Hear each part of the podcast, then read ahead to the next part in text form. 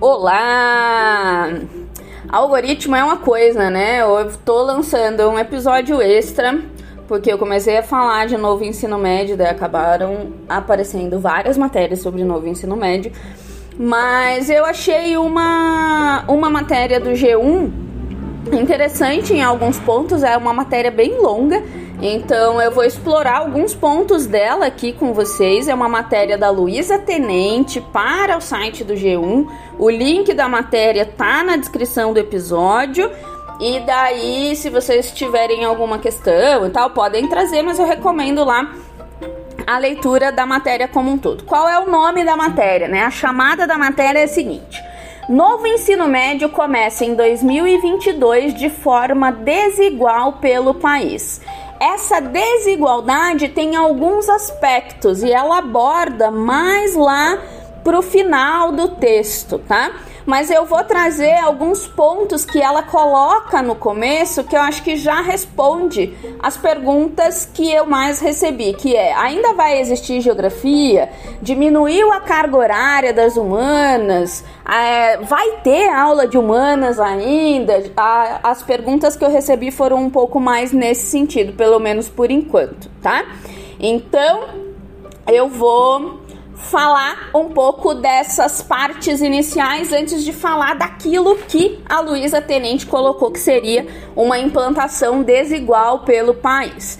Então, assim, os principais pontos do ensino médio, de acordo com a Luísa Tenente, são cinco. O primeiro é Sabe aquele modelo tradicional de aprender só sobre matemática na aula de matemática e só sobre português na aula de português? Não será mais assim. As, as disciplinas precisarão se conversar em vez de ficarem separadas em gavetinhas distintas. Isso é uma coisa que a gente já faz há bastante tempo, né, gente? Acho que o que fica mais forte agora é que existe essa premissa de conversa entre os componentes, entre as disciplinas, e que isso vem desde a escrita do material. Que também já em algumas editoras, alguns autores já fazem isso há algum tempo, mas isso é uma premissa já, é uma coisa tipo de saída. Segundo ponto desse novo ensino médio o tempo de permanência na escola aumentará de 4 para 5 horas diárias. O objetivo é que a carga horária cresça progressivamente para haver mais colégios em tempo integral com 7 horas diárias, para haver mais colégios em tempo integral, não haver apenas colégios em tempo integral. Isso é importante porque temos pessoas de ensino noturno. Provavelmente não terá a mesma pegada. Isso eu não sei como vai ficar. Isso eu ainda não vi nenhuma coisa que legisle exatamente sobre isso, tá? Mas uma das intenções de fato é que a gente tenha mais escolas em tempo integral para ensino médio. Terceiro ponto, Cada estudante poderá montar seu próprio ensino médio, escolhendo as áreas nas quais se aprofundará. A intenção é que sejam três anos de estudo com dois pontos: conhecimentos básicos de cada disciplina, mais conteúdos focados nos objetivos pessoais e profissionais dos alunos. É aí que aquela desigualdade começa a ficar mais forte, que ela vai ap aparecer daqui a pouco de maneira mais efetiva. Mas só para não parecer que eu não estou querendo falar o que, que é, é que alguns estados estavam bem mais avançados nas discussões e já vão iniciar essa possibilidade de escolhas e outros estados ainda nem fizeram as consultas públicas, tá? Então por isso que a coisa está sendo considerada desigual na visão da autora da matéria, que é a Luísa Tenente, beleza? Quarto ponto. Foi criado o chamado projeto de vida, um componente transversal que será oferecido nas escolas para ajudar os jovens a entender suas aspirações. A ideia de projeto de vida, gente, não como um componente, uma matéria, sim, é trabalhado com os alunos já desde o primeiro ano. É uma premissa da BNCC, que é a Base Nacional Comum Curricular, que é um documento que tem é, colocado diretrizes a respeito da educação brasileira nos últimos anos. Então, a ideia de projeto de vida é trabalhado já há algum tempo e isso vai vir desde o primeiro ano da, do ensino fundamental. Mas no ensino médio ganha a forma de uma matéria mesmo, como a gente chamava, né, quando estudava a matéria de geografia, a matéria da matemática. Então, o projeto de vida ele ganha um espaço semanal para os alunos discutirem isso, tá? E o último ponto daqueles, daqueles cinco que eu tinha comentado, né? Ela diz assim: atenção, dois pontos. Nenhuma disciplina vai sumir do currículo, pelo contrário, todas elas deverão ser oferecidas seguindo as diretrizes da Base Nacional Comum Curricular BNCC, um documento que estabelece as habilidades e matérias que precisam ser ensinadas a todos. A gente, né, matéria já é quase um termo que não se usa, mas aqui provavelmente a Luísa não é da área da educação e alguns termos podem ter ficado um pouco trocados, mas vocês podem entender perfeitamente, eu imagino. Aí ela coloca assim: que as mudanças acima são regulamentadas por uma lei aprovada em 2007, 2017, desculpa, ou seja, as redes de ensino tiveram quatro anos para se preparar até a estreia, marcado para o início do ano que vem. O início, entretanto, vai variar de um estado para outro. E daí, a autora a repórter começa a dar algumas diferenciações que eu acho interessante para que vocês tenham uma ideia. A primeira delas é que ela coloca que em Alagoas, por exemplo, uma parte dos alunos do primeiro ano do ensino médio, da primeira série do ensino médio, já poderá escolher em quais áreas vai se aprofundar. No Rio de Janeiro, por outro lado, as disciplinas eletivas só começarão a ser implementadas em 2023. Outra diferença está no número de profissionais. O governo de São Paulo vai contratar 10 mil novos professores para dar conta das mudanças, enquanto Goiás não tem a intenção de aumentar o corpo docente.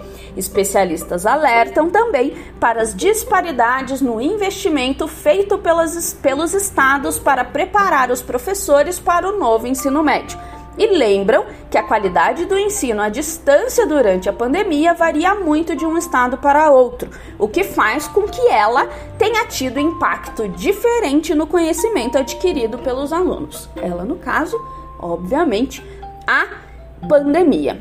E daí isso acaba sendo uma, uma parte bastante preocupante para essa implantação desse novo ensino médio, né?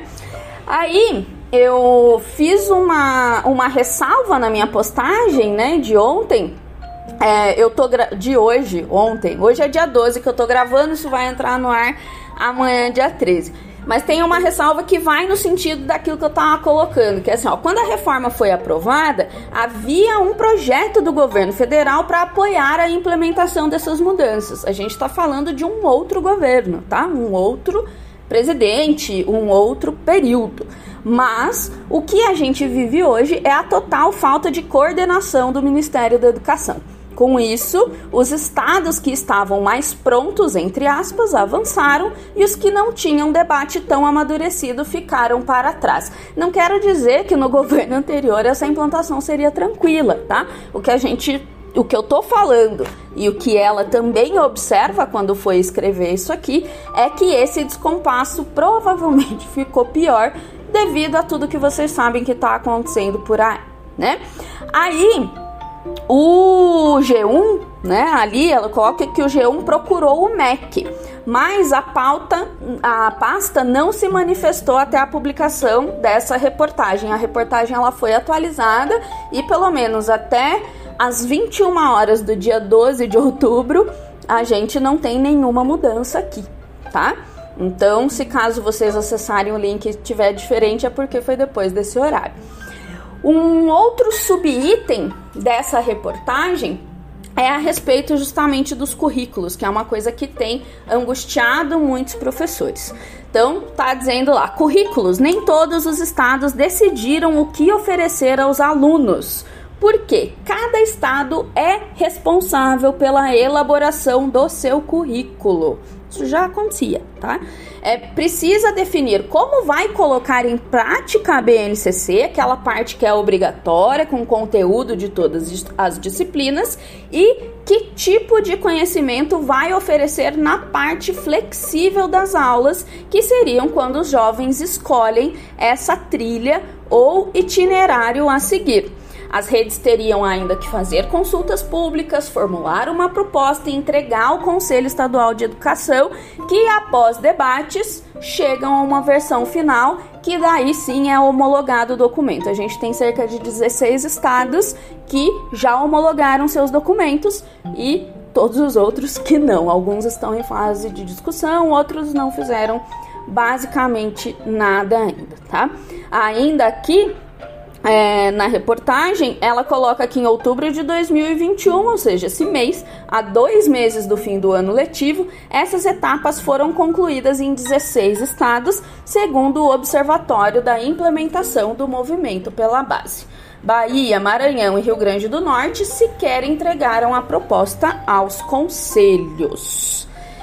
Eu não tenho certeza se da Bahia ainda tá assim, mas enfim.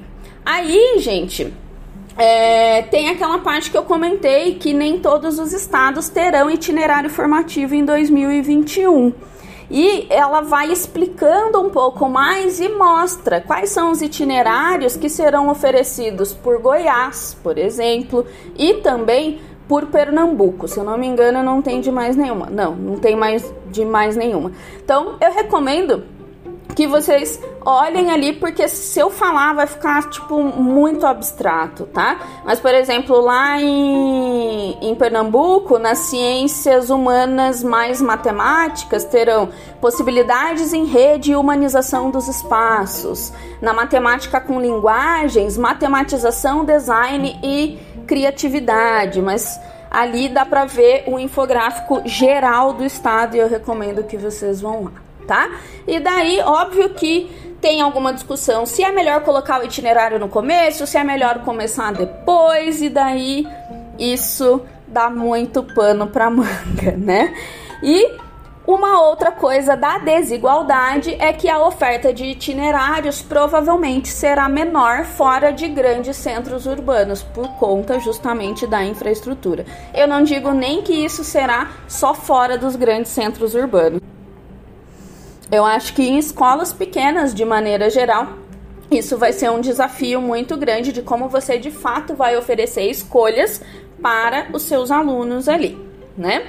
Mas isso é um processo de implantação. Lembrando que a gente ainda tem que esperar é, toda a documentação de como o Enem vai ler isso, os principais vestibulares, enfim, a gente está começando uma caminhada que ainda tem vários anos aí pela frente. Ainda existe, obviamente, o problema de estados que não farão reforço do seu corpo docente e estados que não estão fazendo nenhum tipo de formação com seus professores.